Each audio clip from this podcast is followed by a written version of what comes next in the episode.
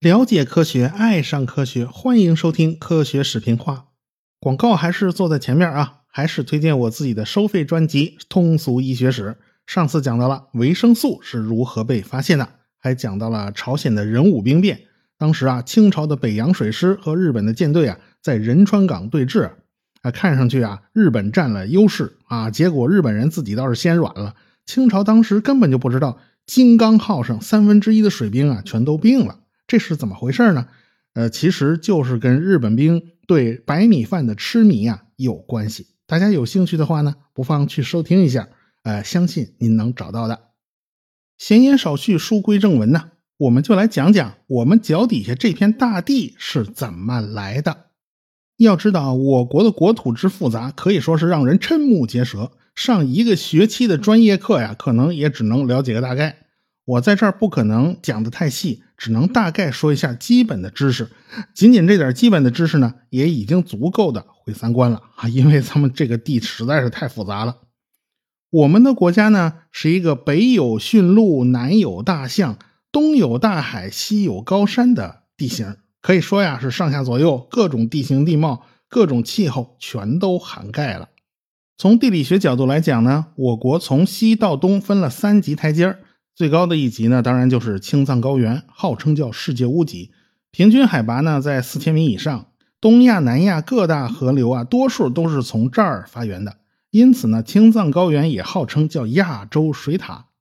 青藏高原的西南边缘啊是喀拉昆仑山脉和喜马拉雅山脉，北边呢是昆仑山脉、阿尔金山脉和祁连山脉，东边呢是横断山脉。你想想看啊，在东海之滨坐飞机航班啊，你且爬半天，你才能爬到四千米高度呢。人家青藏高原上的机场，那飞机一离地，那就是三四千米的高度，这差距也太大了。不管是欧美呢，还是俄罗斯，研发直升机的时候都不怎么太注重高原的起降性能，因为人家用不着啊。因为过了阿拉山口一路往西的话，哎，不论是中亚还是欧洲，人家连一座四千米以上的高峰都没有，唯独我国。对高原性能呢是非常看重的，不管是从美国引进的民用版的黑鹰，还是从俄罗斯引进的米幺七幺，都是特别强调了高原性能的。青藏高原的东边和北边是在我国境内的啊，西边和南边那就出国了啊，我们就不讨论了。在高原的东边和北边呢，这地势啊就迅速下降，一下就下降到了海拔一千米到两千米，构成了中国大陆地势的第二级台阶。主要是由云贵高原呐、黄土高原、内蒙古高原，还有山清水秀的四川盆地啊、沙漠广布的塔里木盆地啊、草原宽广的准噶尔盆地啊。哎，你翻开地图仔细看看，你就会发现啊，这第二台阶基本上就是围着青藏高原转了一圈从大兴安岭到太行山脉，再到巫山山脉到雪峰山脉，这是一道分界线。东边就是第三台阶了，海拔一般都是在一千米以下啊。俗话说得好啊，五岳归来不看山啊。泰山玉皇顶一千五百四十五米，华山的南峰两千一百五十四米啊。南岳衡山的主峰叫祝融峰，海拔是一千三百米。北岳衡山最高峰馒头山两千四百二十六米，嵩山的最高峰海拔一千五百一十米。哎，还有一句话呀，叫黄山归来不看岳。黄山的莲花峰一千八百六十四米。华山和北岳恒山呢，都是在第二台阶上啊，明显要比处于第三台阶的其他山头啊要高上一头。相对来讲呢，这些山峰都比周围高很多。但是你看那一两千米的高度，和西边高原上的起步价都三四千米来比，那就真的不值一提了。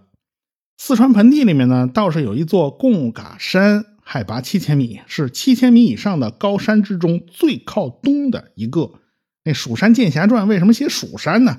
就是因为远呢，就是因为高啊，在这个地理位置上，差不多某种程度上就是古代汉族心理上的边界了。在古人看来啊，再往西去，再往南去，那边都是少数民族啊。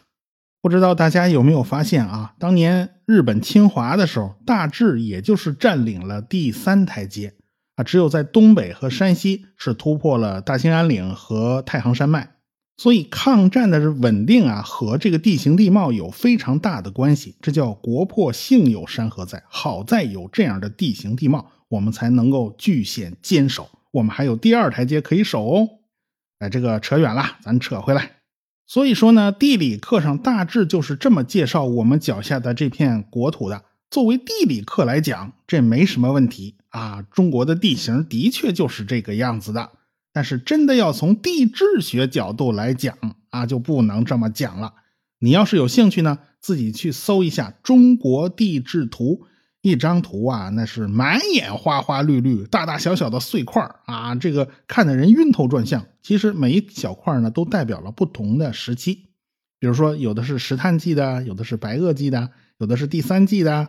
这些记忆的内部还可以细分啊，都是用不同颜色去区隔的，所以都显得花花绿绿的。从这一点，我们也能知道，我们脚底下这片大陆之复杂呀，远超过了一般人的想象。这是因为我们脚下这片大地是经历了多次分分合合的碰撞，最后拼在一起。相比之下呢，美洲大陆就完整多了，人家就没有这么稀碎啊，也就是胡安德富卡板块插到了美洲大陆下边，活生生把西边垫高了一块。这块板块还不老实，还在美洲大陆底下转圈圈，连拉带扯，弄出不少大山啊。然后呢，然后就没什么可讲的了。最多讲讲啊，东边那个阿巴拉契亚山是怎么来的，黄石公园和大峡谷是怎么来的，那也就差不多了。那我国呢，就复杂了去了。有关我国脚底下这片土地到底是怎么一点一滴的拼起来的，这个各家的版本呢都不一样啊，因为都是反推的。我找来找去呢，还是国内的资料呢比较清晰。你要是看到另外的版本，内容上有出入呢，这也是很正常的，毕竟是过去几亿年的事儿，全靠推测。粗略的讲。可以分为六大部分，东北部分就是松辽地块，属于阿穆尔板块，也有说是西伯利亚古板块的一部分。板块才不管你国界线呢。不过呢，我们只讨论国内这一部分，叫松辽地块。那西北部呢？西北部就是准噶尔盆地，属于哈萨克斯坦古板块的一部分啊，还有塔里木地块啊。新疆啊是三山加两盆啊，这都是有道理的，因为这些块你你弄不碎它。中部呢就是华北地块，包括东部、西部和转换带三部分。华北和华南的接缝啊，一直延伸到黄海里面，从朝鲜上了岸，正好把朝鲜半岛也给分成了两半。所以说呢，韩国跟华南是一块上的啊，这个朝鲜跟华北是同一个地块上，从地质上是可以这么说的。东南这边呢，就是华南地块。这个华南地块，其实你细分呢，还可以分成扬子地块和华夏褶皱带，也叫华夏地块啊。这其实里边还是有接缝的。西南部分就是青藏高原，这青藏高原内部也是有多个地块构成的，包括松潘甘孜地体、羌塘地块、拉萨地块、喜马拉雅造山带。哎，这都是跟木地板一样，一层一层的，一长条一长条拼成这么一大块地方。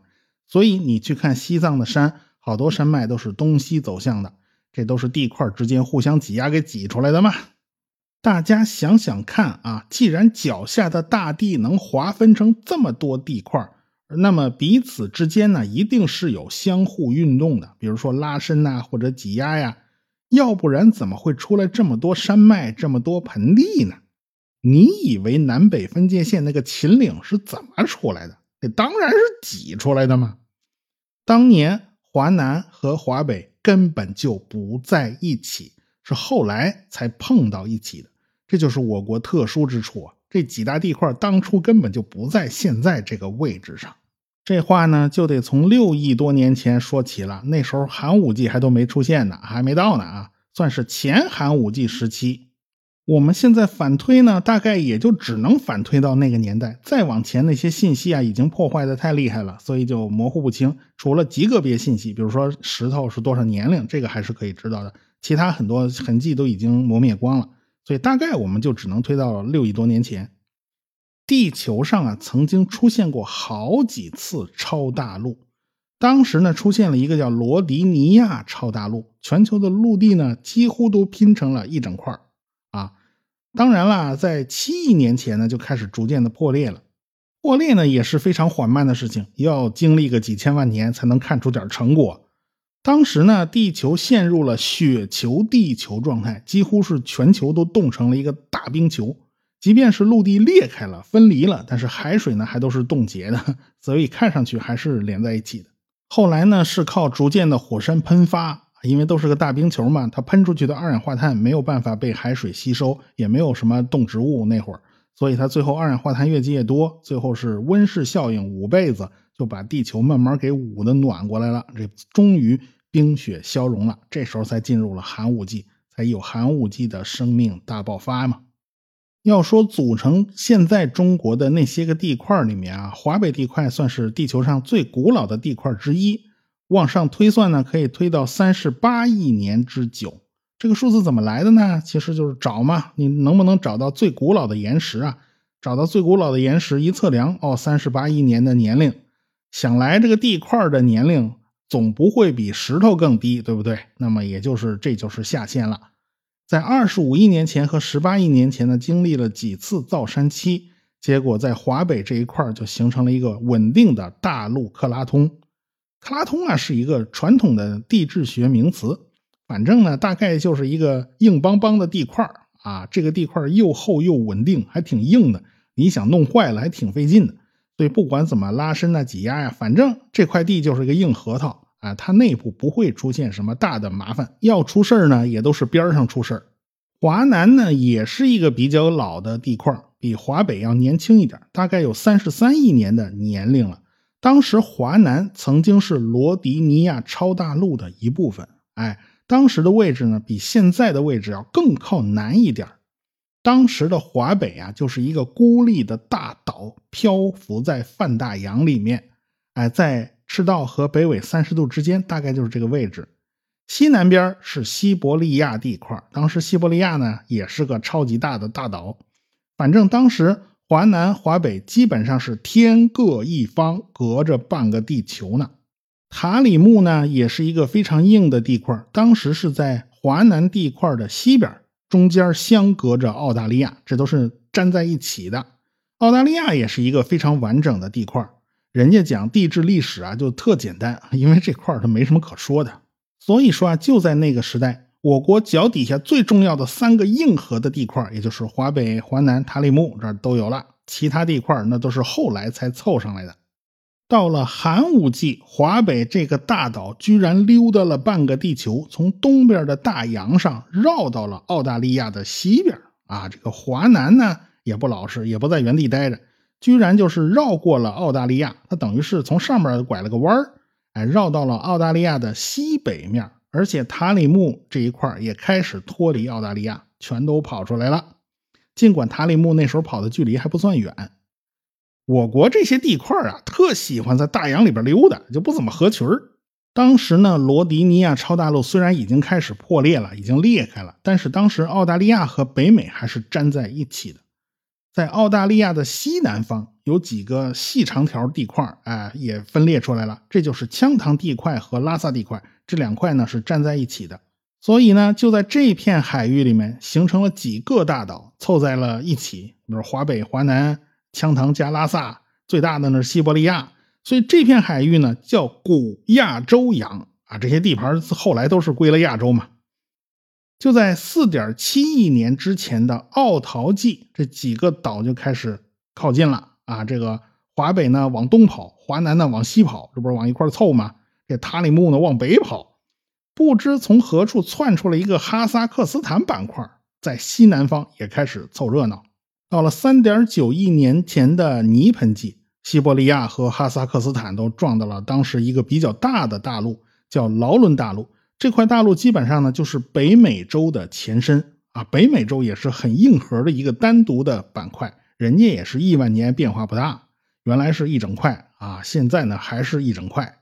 所以就在这个区域附近呢，塔里木地块、华南地块、华北地块东西向一字排开啊，北面是古亚洲洋，南边呢就是古特提斯洋。还记得特提斯洋吗？我们讲到过的。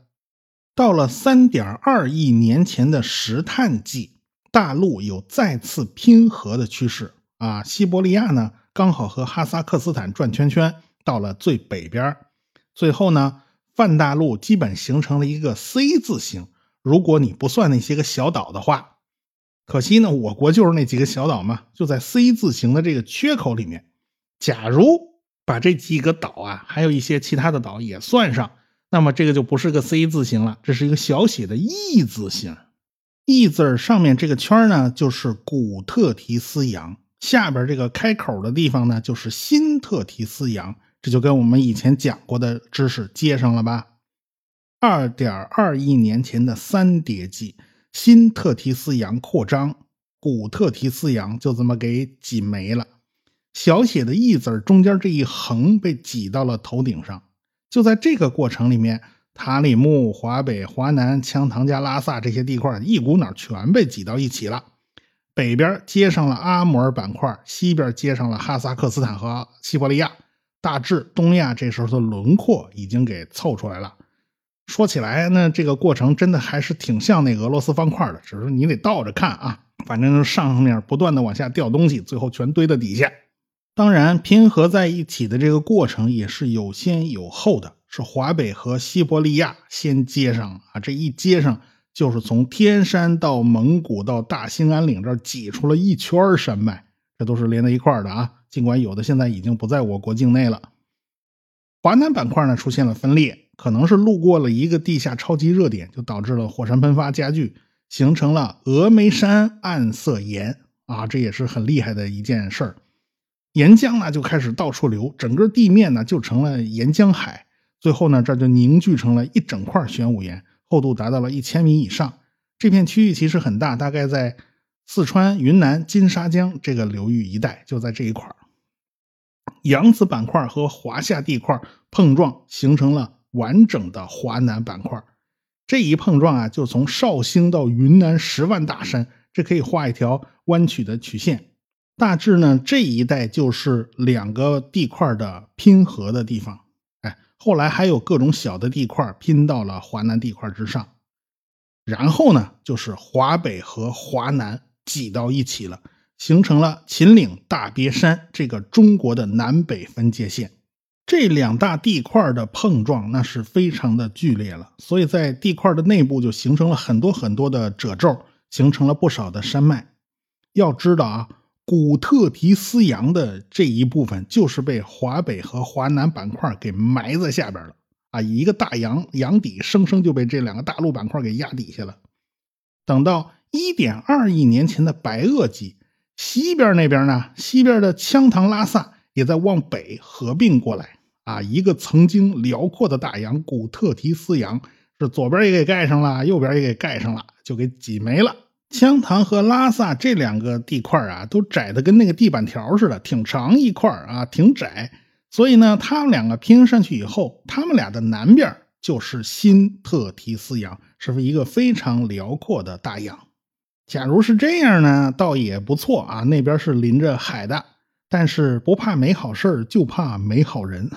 这个印度洋开始崛起了。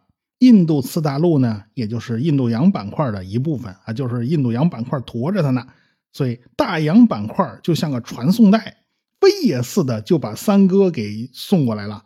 然后这个印度次大陆就直接飞奔呐，那个速度非常快，就直接怼上了拉萨板块，结果是硬生生挤出了一个喜马拉雅山脉，五千万年呢就长成了世界第一高峰，就从海底直接给长起来的。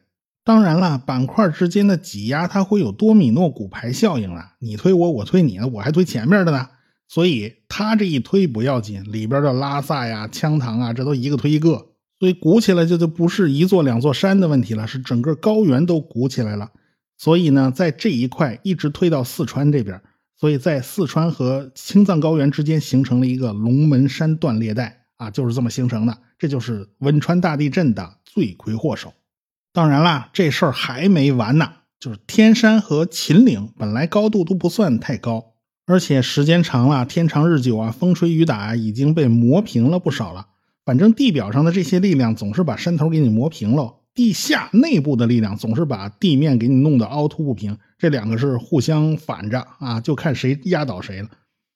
偏巧啊，这印度次大陆这么卖力气啊，就加油就就转过来了，这一怼。天山和秦岭、大别山等等，它又被挤高了一点所以这事儿就很复杂了。当然啦，青藏高原的隆起也就挡住了印度洋那边过来的水蒸气啊，那边的暖湿气流就过不来了。有人就出主意啊，那是不是用核弹把喜马拉雅山给它炸开一大缺口啊？其实这一点用都没有啊，科学家还真的动过脑筋，真算过。因为高原就是高原，它整个一大片地都很高，水汽即便是能够通过喜马拉雅山，中间呢还不还有唐古拉山的吗？还有昆仑山的吗？每一道山呢，就像一个干燥器，暖湿气流过一次就被刮走一次油水，过一次就是刮一次油水，所以水汽还是到不了北方。所以在高原的北边就是个塔克拉玛干大沙漠，东北边就是黄土高坡，都是缺水的地方。不过呢，还得反过来想啊，正因为青藏高原的崛起，它这么高，才有了长江黄河的滚滚东流啊。滚滚长江东逝水，浪花淘尽英雄啊！这都是中华民族的母亲河。现在大家都知道了，我国这片土地要凑齐了是多不容易，这比凑齐七个龙珠还麻烦呢。华北为了追华南，是绕了半个地球的。在新特提斯洋扩张的过程中，那一连串的岛屿啊，不都最后都撞到西伯利亚吗？这这不都成那个俄罗斯方块吗？这个过程它也是跌跌撞撞的，它也有旋转，也有碰撞以后改变了运动的方向等等，它都有。所以中国的地形地貌就极其复杂，脚底下呢有各种的裂缝，各种的断裂带。像日本啦、印尼啊，这都是地震非常频繁的国家，特别是日本，日本恨不得是地震次数最多的国家了。但是人家抗震做得不错，预警也很完善。像智利呢，也闹过大地震，而且能量非常惊人，达到九级。但是智利横竖没有多少人口，所以呢，这几个国家都不是损失最严重的国家。要地震损失最严重的国家就是我国和土耳其，那才是最惨最惨的。因为面积大，人口多，脚底下情况复杂，人的居住环境也特别复杂。从高楼大厦的大城市，到山沟沟里那个穷乡僻壤。能住人的地方，不能住人的地方，他全给你住上人啊！所以有点防不胜防。所以除了浙江和贵州，其他各个省份都发生过六级以上的地震。所以你就知道这个中国的脚下那地形有多麻烦，你也就知道为什么贵州啊，他就搞大数据呢？因为服务器放在贵州的，它安全呢，它不闹地震呢。大体上讲。我们脚底下这一大片的土地，就是这么一点一滴的给拼起来的啊！大家能建立这么个观念就行了。其他的地域辽阔的国家呢，通常都没这么复杂啊。具体过程呢，可能会有不同的版本、不同的说法，在地球科学这个领域呢，都是正常的。到此为止，至此啊，这个漂移的大陆系列呢就结束了。下次呢，我们就开讲新的系列了。我们来讲讲航天的历史，就从切尔科夫斯基讲起。我们下回再说。科学声音。